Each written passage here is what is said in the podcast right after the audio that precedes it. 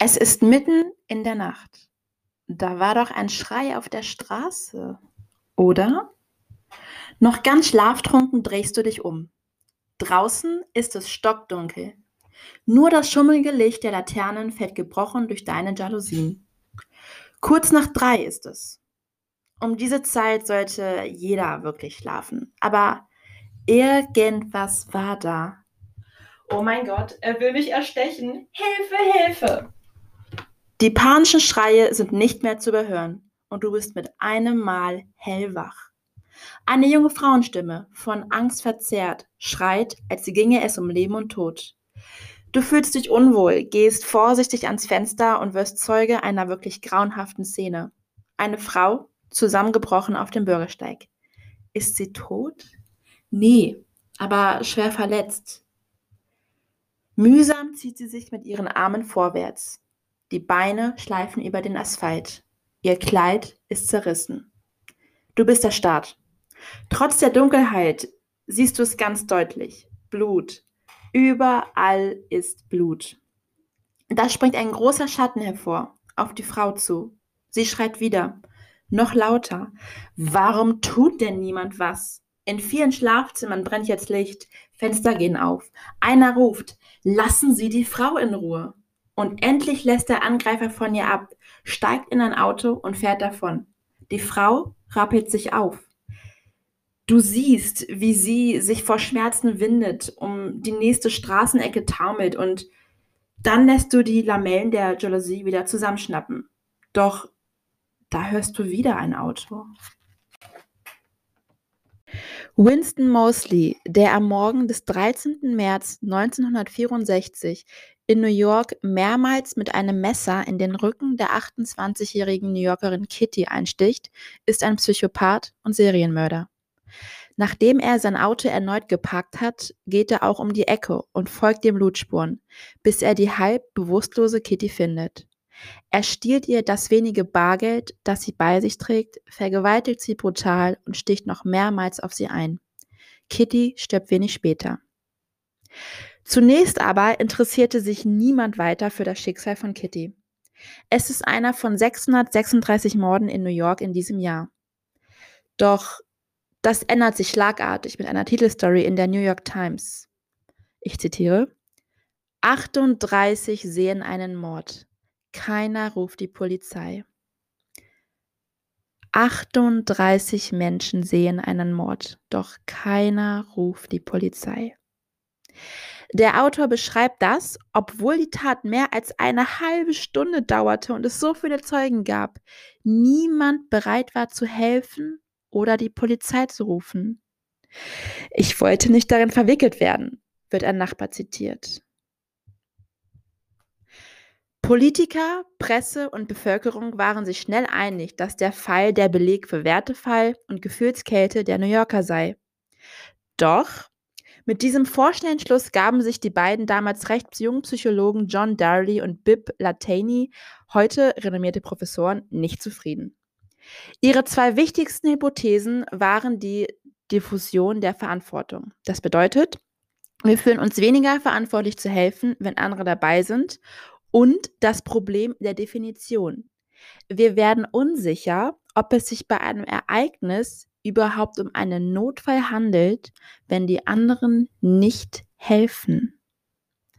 Angespornt durch den schrecklichen Fall machten sich die beiden Forscher an die Überprüfung ihrer Hypothesen.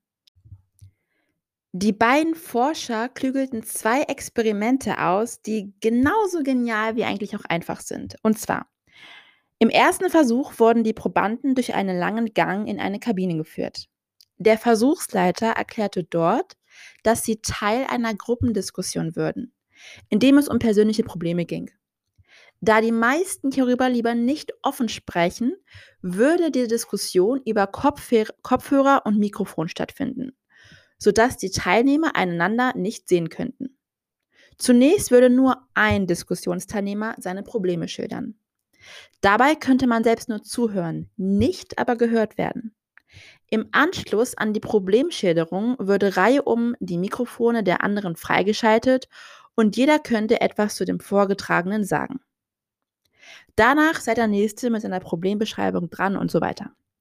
Der Versuchsleiter selbst würde sich zurückziehen und nicht zuhören, um die Offenheit der Teilnehmer nicht zu hemmen.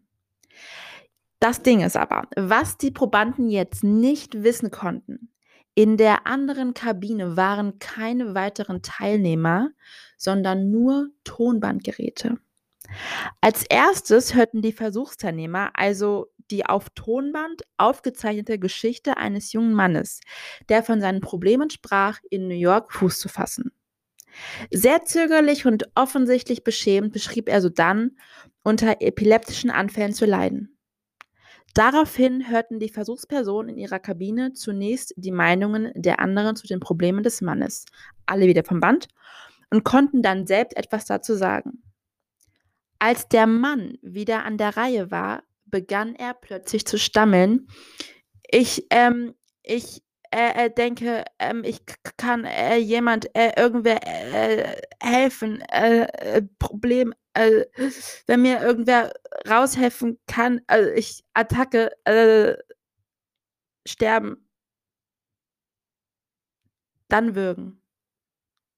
Dann Stille. Seit dem ersten Ä lief die Stoppuhr des Versuchsleiters. Und jetzt die spannende Frage. Wie lang würde es dauern, bis die Versuchsteilnehmer ihre Kabine verlassen würden, um Hilfe zu holen? Hm? Die Ergebnisse waren wirklich erschreckend. Von den Probanden, denen man gesagt hat, nur sie und ein anderer Teilnehmer würden an der Diskussion beteiligt sein, kamen alle und im Schnitt schon nach 52 Sekunden aus ihrer Kabine heraus und liefen zum Versuchsleiter, um Hilfe zu holen. So, jetzt, jetzt, jetzt kommt es aber. Erhöhte sich die Zahl der vermeintlichen Anwesen nur um einen weiteren Diskussionsteilnehmer, kamen nur noch 62 Prozent nach nunmehr im Mittel 93 Sekunden aus ihrer Kabine. Stieg die Gruppenanzahl der angekündigten Diskussionsteilnehmer auf sechs, wurde die Situation in den meisten Fällen lebensbedrohlich. Nur noch 31 Prozent reagierten überhaupt. Und das im Mittel erst nach 166 Sekunden. Wahnsinn, oder? Dieses psychologische Phänomen nennt sich der sogenannte Bystander-Effekt und dieser wurde bis heute in etlichen Studien belegt. Wenn viele potenzielle Retter eine Notsituation beobachten, hilft am Ende keiner, sondern alle stehen nur da. Übertragen heißt das, je mehr potenzielle Retter, desto schlimmer. Wenn du also mal in Gefahr gerätst und mehrere andere Menschen anwesend sind, dann mach folgendes. Adressiere deinen Hilfegesuch gezielt an eine, an eine einzelne Person. Schau eine Person direkt an und mach ihr klar, dass du genau jetzt von ihr Hilfe benötigst. Leute, im Ernst, das ist wichtig. Merkt euch das. Wenn ihr in einer Gefahrensituation seid und Hilfe braucht und niemand euch hilft, guckt, merkt euch das. Guckt eine Person an und signalisiert ihr, ich brauche jetzt deine Hilfe. Wirklich, vielleicht kann diese Info mal lebensrettend sein. Who knows? und wenn ja, dann berichtet es mir bitte. Denn so umgehst du oder so umgeht ihr eben der Pfad der Diffusion der Verantwortung. Wenn man also gezielt einen der Umstehenden bittet, wird man viel größere Chancen auf Erfolg haben. Tut also alles, dafür, dass das Problem als solches erkannt wird, macht in einer echten Notfalllage den Fall deutlich und macht deutlich, dass es sich um einen Notfall handelt. Und umgekehrt, Freunde, bevor man anfängt, darüber nachzudenken, ob ein anderer Mensch wirklich in Not ist, weil ja sonst niemand, ne, weil sonst jemand handelt, handelt. Zeigt Zivilcourage. Überreaktion kann niemals schlimmer sein, als zum tatenlosen Zuschauer zu werden. Und wisst ihr, das Spannende ist, ich bin in den letzten Monaten in ja, in kleinere Situationen gekommen, wo Menschen eigentlich Hilfe gebräucht hätten. Und ich stand da also, meist 'ne Oma zum Beispiel hingefallen.